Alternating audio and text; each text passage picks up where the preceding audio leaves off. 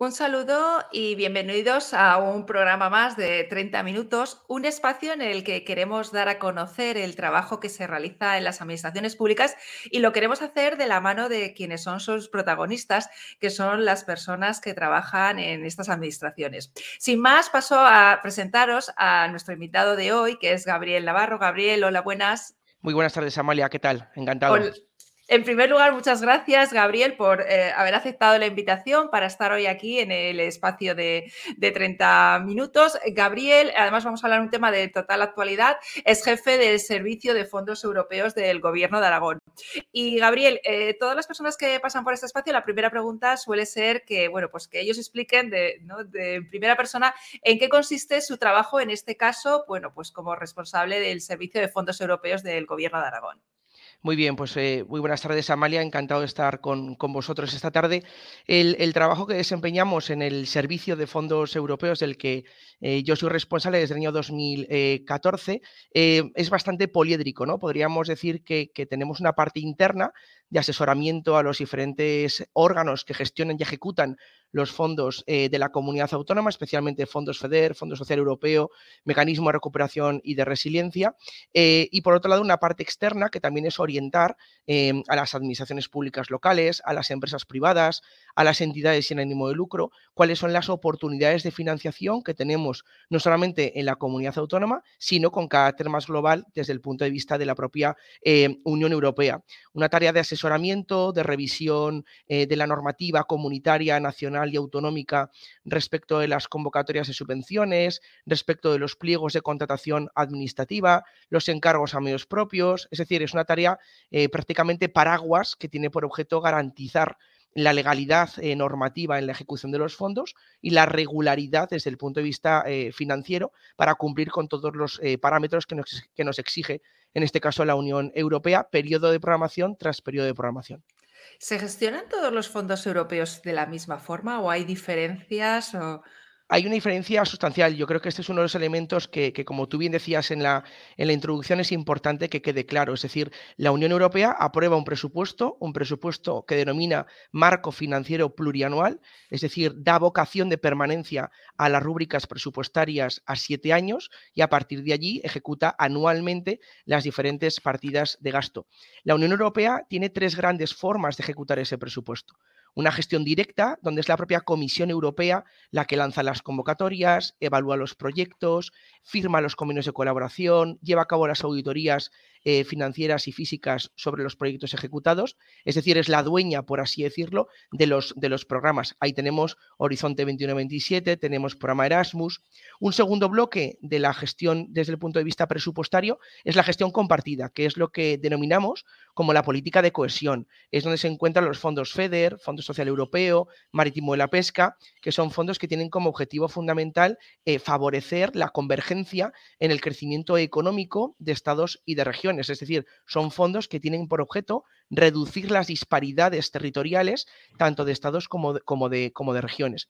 Y de forma un poquito más, eh, con menos importancia, la gestión indirecta, donde la Unión Europea se apoya en terceras instituciones, tanto de la Unión Europea como puede ser el Banco Europeo de Inversiones, como entidades, por ejemplo, eh, eh, como Naciones Unidas, organizaciones no gubernamentales, que tienen un papel, digamos, un, poquito menos importante desde el punto de vista presupuestario. Los fondos tradicionales son, son los fondos estructurales, fondos FEDER, Fondo Social Europeo. Sin embargo, llega el Next Generation en el 2020 con el mecanismo de recuperación y resiliencia y con los fondos REACT-EU. Ahí encontramos un producto híbrido. La mitad del Next Generation, en este caso el mecanismo de recuperación, es un instrumento de gestión directa, digo la mitad porque es el pilar fundamental eh, desde el punto de vista financiero, y una parte más pequeñita son los fondos REACT-EU. Es decir, no todos los fondos se gestionan igual porque la propia Unión Europea decide qué forma eh, eh, en qué forma ejecuta diferentes, las diferentes rúbricas o, o los diferentes, las diferentes formas del marco financiero plurianual. En función de que sea gestión directa, gestión compartida o gestión indirecta, después el papel de los estados y el papel, en nuestro caso, de las comunidades autónomas o entidades locales también es diferente, porque es diferente la vocación normativa que ha exigido en este caso la Unión Europea a través de la reglamentación comunitaria aprobada en cada caso. Sí, porque supongo que cada uno de esos fondos europeos está orientado hacia una política, conseguir unos objetivos o unos resultados concretos, ¿no? Correcto. Yo siempre eh, digo que em, no hay que pensar cómo Europa financia tu proyecto, sino cómo con tu proyecto contribuyes a los objetivos políticos de la Unión. La, financiación comunitaria eh, es respuesta de un proyecto comunitario y, por tanto, de un proyecto político, ¿de acuerdo? En el que existen unas orientaciones desde el punto de vista del Consejo Europeo, del Parlamento Europeo, una ejecución eh, técnica por parte de la Comisión Europea y establece para cada marco financiero o para cada instrumento de financiación unos objetivos objetivos. Hoy hablamos de digitalización, hablamos de descarbonización, hablamos de transición eh, justa desde el punto de vista del uso de energías alternativas o energías renovables, por supuesto de empleo juvenil, hablamos de inclusión social, de innovación social, de emprendimiento. Todos esos objetivos son objetivos políticos que la Unión Europea soporta en su presupuesto y que en consecuencia cada uno de nosotros, tanto personas físicas como jurídicas, públicas como privadas, cuando concurrimos a las convocatorias eh, financiadas con fondos europeos, tenemos que ver qué objetivo político persigue la Unión, con qué indicadores mide la rentabilidad de ese proyecto y, en consecuencia, eh, articular lo que denominamos como la lógica de intervención. Detecto una necesidad, planteo unos objetivos, fijo un plan financiero y establezco un indicador que me mida el avance en mi proyecto en atención a los objetivos que plantea la propia Unión Europea. Eh, Gabriel, eh, la ciudadanía desconoce todo, ¿no? Lo que, lo que la Unión Europea, bueno, pues se puede hacer con todo ese, con todos esos proyectos de, la Unión Europea, ¿no? Yo creo que existe el, el, eurobarómetro cada vez eh, afianza más la posición de Europa en el proyecto de, de los ciudadanos. Eh, cuando tú te levantas por la mañana y abres un aguacate, ese aguacate tiene una, normativa eh, comunitaria de salubridad. Cuando tú coges un transporte público, ese transporte público, el billete es más o menos eh, económico en función de la energía que utiliza ese ayuntamiento para prestar el servicio. Cuando tú enciendes la luz, hay una serie de tarificaciones eléctricas. Cuando tú te acuestas por la noche en tu, en tu cama, ese colchón está sujeto a una normativa también comunitaria. Yo creo que Europa y los ciudadanos sobre todo estos últimos, son muy conscientes de la importancia que tiene la Unión Europea nuestro proyecto. Lo digo como europeísta convencido, eh, pero es que además es cierto. Yo creo que la pandemia y la respuesta que Europa ha dado a la, pandemia sanitaria es ejemplo de cómo la Unión Europea, lejos de ser un instrumento de convivencia, es mucho más. Es un proyecto político, es un proyecto de ciudadanía europea y en consecuencia, ¿cuál es el objetivo de las administraciones? Visibilizar en este caso el conjunto de servicios públicos, de ayudas a empresas, em, de proyectos vinculados con el tercer sector que somos capaces de ejecutar gracias precisamente a los fondos de la Unión Europea. No podemos entender la España que hoy conocemos sin la financiación que nuestro país ha recibido pues, prácticamente los últimos 30 años. Eh, eh, lo que sí que estamos viviendo es eh, ciertas dificultades ¿no? para poder gestionar estos, fondos. ¿Cuáles son los problemas o las dificultades o las barreras que nos están estamos encontrando las administraciones públicas a la hora de gestionar esos fondos europeos? Mira, María, yo siempre digo que los fondos europeos tienen de un lado el valor de la financiación, es decir, Europa apoya un proyecto público o privado. En segundo lugar, la posibilidad en este caso de poner en marcha sistemas de gestión y de control más simplificados más sólidos, más modernos.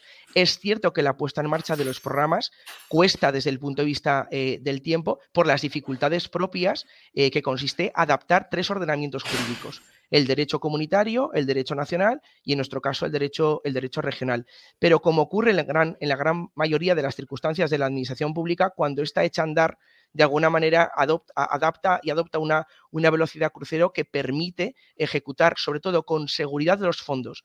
¿Es muy importante ejecutar los fondos rápidos? Sí. ¿Es más importante ejecutarlos bien? También. No solamente desde el punto de vista de la administración, sino desde el punto de vista del sector privado, que prácticamente hasta la llegada de los fondos Next Generation no conocía las oportunidades de financiación que ofrecía precisamente la Unión Europea a través de sus, diferentes eh, fondos. España siempre ha cumplido con los compromisos financieros de la Unión.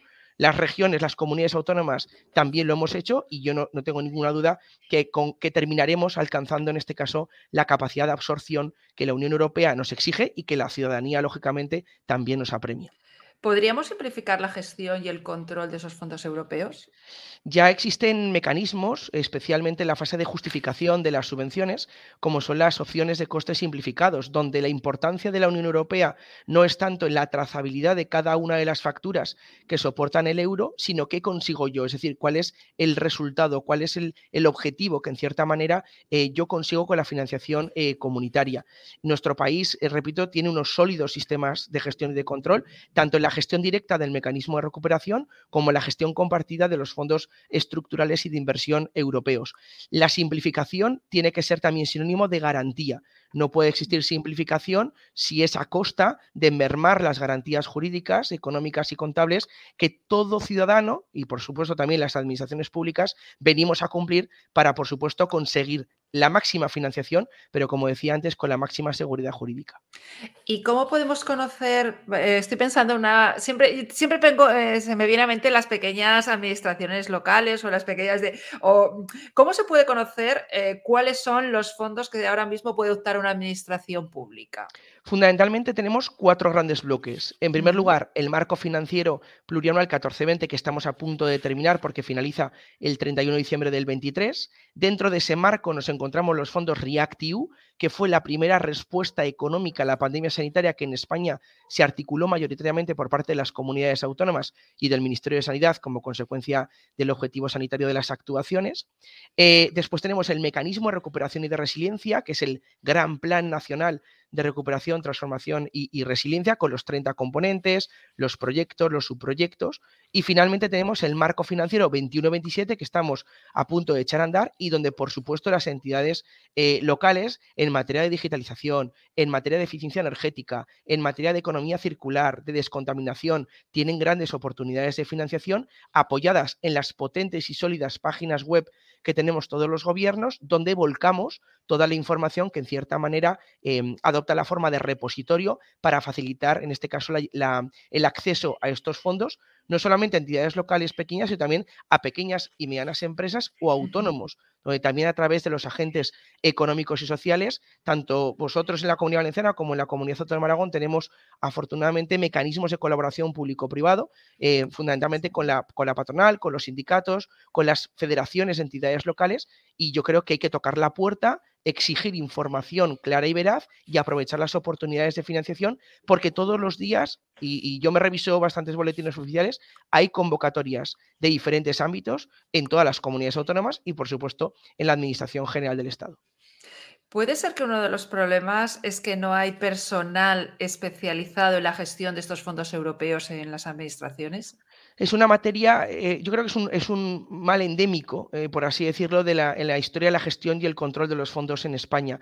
Eh, la exigencia, antes lo decía, de articular tres ordenamientos jurídicos, el comunitario, el nacional y el regional, en los tradicionales fondos estructurales o ahora con el mecanismo de recuperación y de resiliencia a través del reglamento comunitario y de los instrumentos aprobados a nivel de, de Estado miembro, un mal endémico ha sido la falta de capacitación, la falta de empoderamiento y la falta de formación. Eh, yo que me considero un convencido de la formación proactiva eh, para capacitar a compañeros que tienen que hacer mejor el trabajo que ejecutamos, los servicios que coordinamos el conjunto de los fondos europeos, em, eh, apuesto lógicamente por una formación práctica, una formación que en cierta manera dé respuesta a las necesidades que en cada momento tiene una materia que es muy cambiante.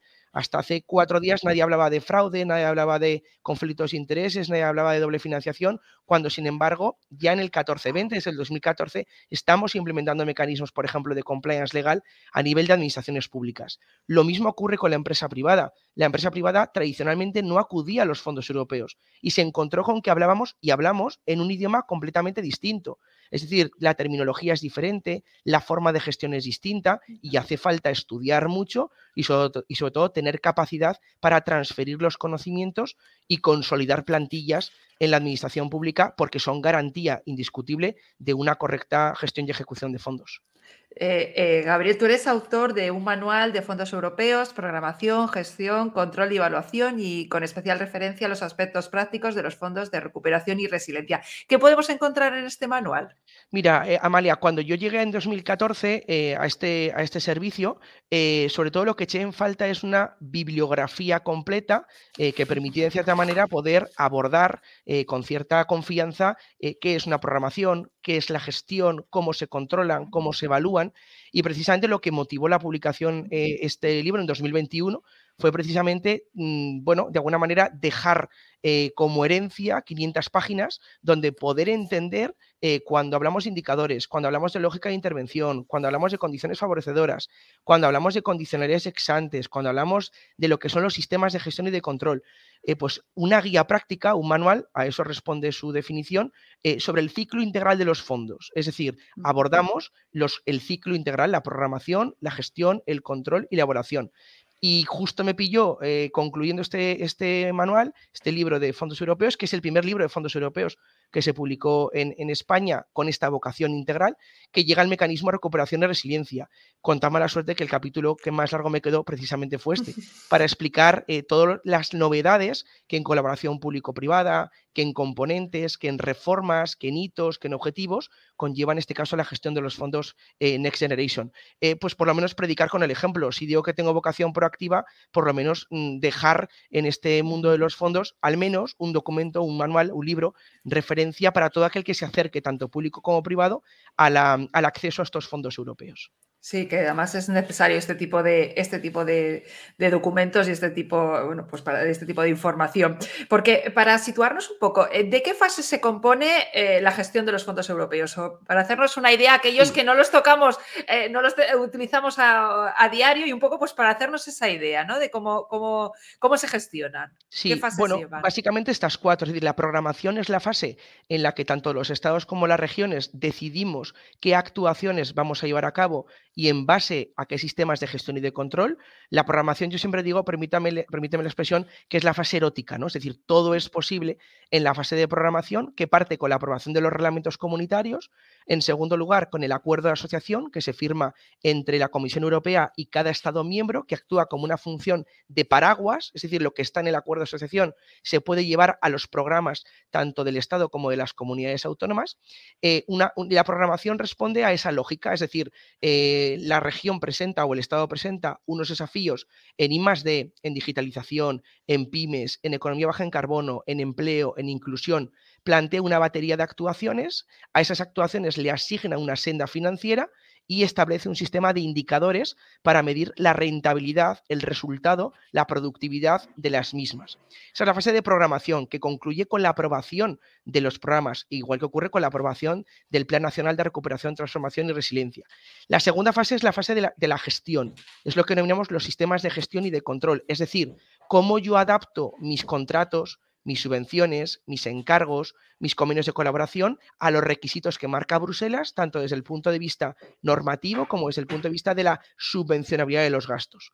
Una vez que yo he ejecutado, imagínate, un año presupuestario, ¿qué hago? Tercera fase, el control. Llevo a cabo las verificaciones administrativas e in situ sobre esos gastos declarados. Y finalmente, la cuarta y última eh, etapa es la evaluación. Corroboro si el número de investigadores, el número de empresas, el número de toneladas recicladas, el número eh, de centros públicos digitalizados, he alcanzado las metas que he conseguido y si no lo he hecho, cuáles han sido las causas que me, que me han impedido, en este caso, eh, poder, en cierta forma, concluir con esos objetivos planteados. Programación, gestión, control y evaluación. ¿Y cómo eh, eh, la Unión Europea ah, controla que efectivamente se ha cumplido con, esos, con esos objetivos? ¿Cuál es el sistema de control que efectúa? El sistema de, la Comisión es un sistema bastante férreo, es decir, eh, hay que tener en cuenta que tanto en el mecanismo de recuperación, donde la tasa de aportación comunitaria es muy elevada, como en los fondos estructurales, donde hay una tasa de cofinanciación que aporta en este caso Bruselas, em, el hecho de que aporte, de que sea socia, en este caso, de, de los proyectos que ejecuta conlleva que efectivamente eh, se preocupe muy mucho de la regularidad de este tipo de, actuaciones. ¿Cómo lo lleva a cabo? Fundamentalmente a través de una vigilancia administrativa, es decir, reportamos periódicamente eh, lo que denominamos como los informes de ejecución, donde decimos tanto desde el punto de vista financiero o presupuestario como desde el punto de vista de los indicadores cuáles son los avances, los logros o las dificultades. Hay una evaluación intermedia en estos marcos financieros plurianuales, donde en cierta manera vamos viendo si cumplimos el marco de rendimiento, que es de alguna manera el test de estrés a los fondos europeos para ver que estamos ejecutando las actuaciones y finalmente, cuando se finaliza ese periodo em, y, se, y se concluye la subvencionabilidad de los gastos, la ayuda que tú no hayas sido capaz de cumplir es una ayuda que la administración pública pierde, se libera, con lo cual al primero que le interesa poder ejecutar los fondos es precisamente las administraciones públicas. ¿Y cómo vamos en ese nivel de ejecución en España? Eh, antes he comentado que España siempre ha sido un socio comunitario que ha cumplido con sus obligaciones con la Unión. El periodo 14-20, también en gran medida las facilidades que la Comisión Europea adoptó como consecuencia de la pandemia, ha permitido un empuje importante en materia de ejecución de fondos. Yo creo que los fondos eh, del periodo 14-20 van a ser ejecutados todos al 100%. Ya hay comunidades autónomas que hemos alcanzado esa cifra cuando todavía quedan unos meses para finalizar. Los fondos REACT-EU, que fueron los fondos de reconstrucción, yo diferencio la reconstrucción, la recuperación, la transformación y la resiliencia. Los fondos REACT-EU son fondos de reconstrucción, oiga, ¿qué tenemos que hacer ya para paliar el problema cendístico en el gasto sanitario? ¿Qué tenemos que hacer ya para paliar el problema eh, económico que se produjo en grandes autónomos, en grandes cantidades en autónomos y en pymes? Esos son los fondos REACT, los estamos ejecutando y confío en que también los podamos absorber. Y el mecanismo de recuperación y resiliencia lleva un régimen diferente al que te he comentado, eh, tiene tres años para comprometer el crédito fundamentalmente y tres para ejecutarlo, costó coger velocidad crucero, pero es verdad que los datos de compromiso de crédito, que es el primer hito desde el punto de vista presupuestario que tiene España y dentro de España incorporo a todas las administraciones públicas, tanto regionales como locales, yo confío en que seamos capaces de, lograrlo. No en vano, eh, creo que está a punto de soltarse el cuarto tramo de desembolso y España encabeza, en este caso, em, los tramos eh, que la Unión Europea ha ido aportando al Estado miembro y no es sino a consecuencia del cumplimiento de objetivos.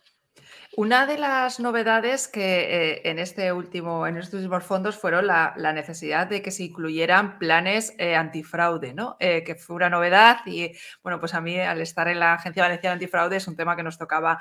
Muy... Esto ha supuesto una novedad para, para todas las administraciones, algo que, por otra parte, se, tendrían que tener ya no solo para los fondos europeos, ¿no? Sino para todos en general, ¿no? Correcto, sí. Eh, a ver, yo creo que hay que diferenciar que ya el 14-20, como te he comentado, gran parte de las cuestiones que vinieron de la mano de los fondos del mecanismo de recuperación y resiliencia ya veníamos aplicándolos en España desde el 2014 en los fondos FEDER y en el Fondo Social Europeo. Indiscutiblemente hay un dato que es muy relevante y es si vamos a ser beneficiarios de 72.000 millones de transferencias y prácticamente la misma cantidad en préstamos en apenas prácticamente seis años, es normal que la Unión Europea pida más garantías en la ejecución. Esas garantías se traducen en los conflictos de intereses, que pueden ser aparentes, potenciales o reales, se, traduce en el fraude, que también tiene un ciclo, la prevención, la detección, la corrección y la persecución, se traduce en la doble financiación, se traduce también en la corrupción, en la malversación de fondos públicos, de tal manera que el reglamento del mecanismo de recuperación y posteriormente la orden del Ministerio de Hacienda 1030 y 1031 vinieron en cierta manera eh, a acoger en la administración pública lo que ya en nuestra reforma del Código Penal del 2010 determinamos como el sistema de compliance, ¿no? un sistema de cumplimiento normativo para las administraciones públicas, para las administraciones públicas y también para los perceptores finales de los fondos, tal y como establece en este caso la orden ministerial. Eh, existían, por supuesto, eh, cortafuegos para evitar estas praxis ya en los fondos. De hecho, gran parte de la legislación y de la normativa en materia de transparencia, de acceso a la información, de buen gobierno, de ética, de integridad, de cuentas abiertas, eh, España ha sido prolija en este caso, en, esta, en la producción normativa de estos instrumentos, la creación de agencias, eh, como es eh, vuestro caso, o la agencia de, calidad y que tenemos en la comunidad autónoma. Al final, son mecanismos que pretenden, sobre todo, el objetivo fundamental es persuadir es decir, evidentemente habrá que reparar y evidentemente habrá que devolver y reintegrar los fondos indebidamente percibidos, pero sobre todo es persuadir prácticas colusorias con el derecho, bien en conflictos de intereses, en fraude, en doble financiación, en malversación o en corrupción. Que ya vienen siendo aplicables en el reglamento financiero desde el 2018 y del que se ha hecho e-, eco, como tú bien sabes, incluso el propio programa de Naciones Unidas al diferenciar corrupción activa de corrupción pasiva. Es decir, eh, existen y existían mecanismos que han venido en cierta manera eh, pues bueno, a reforzarse, como te digo, como consecuencia precisamente eh, del volumen de fondos y el escaso margen que disponemos para la ejecución del mecanismo de recuperación y de resiliencia.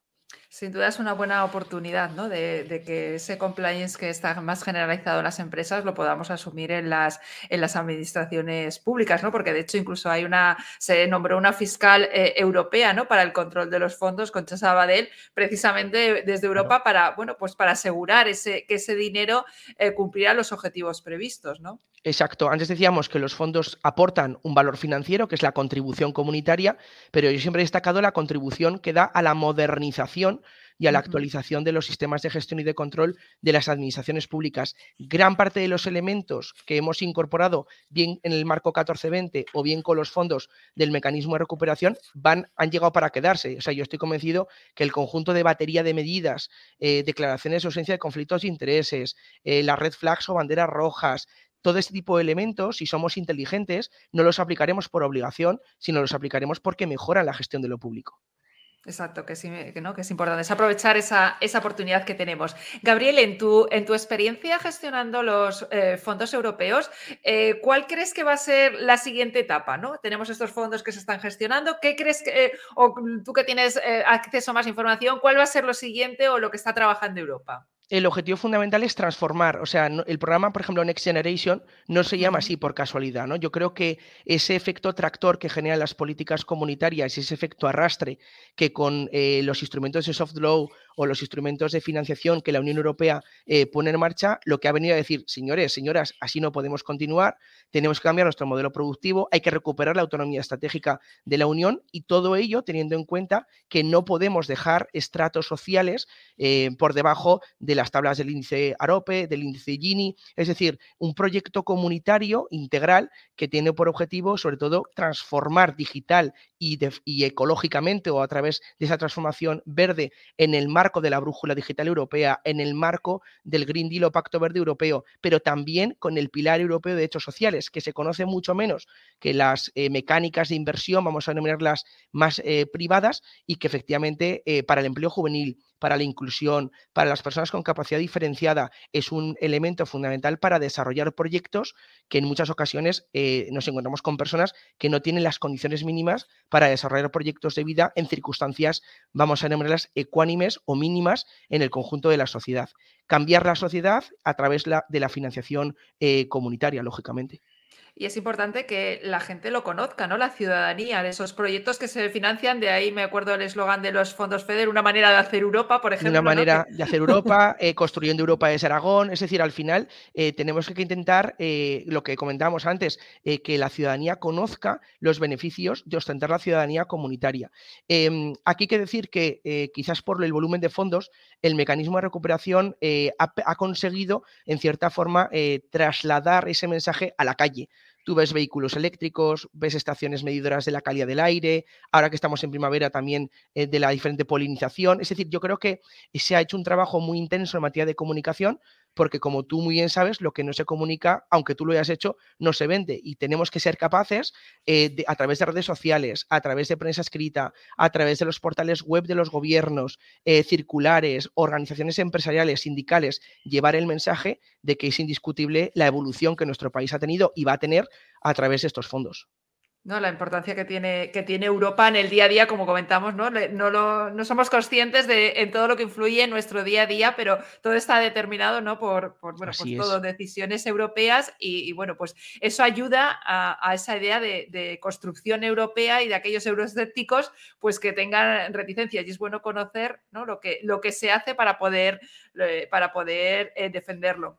Pues Gabriel, eh, muchísimas gracias por, haber estado hoy, habernos explicado todo, eh, bueno, pues eh, acercarnos a todo lo que es la gestión de estos fondos europeos que estás realizando en concreto desde el Gobierno de Aragón, pero nos ha dado una visión que nos sirve independientemente del sitio de, de España donde estemos.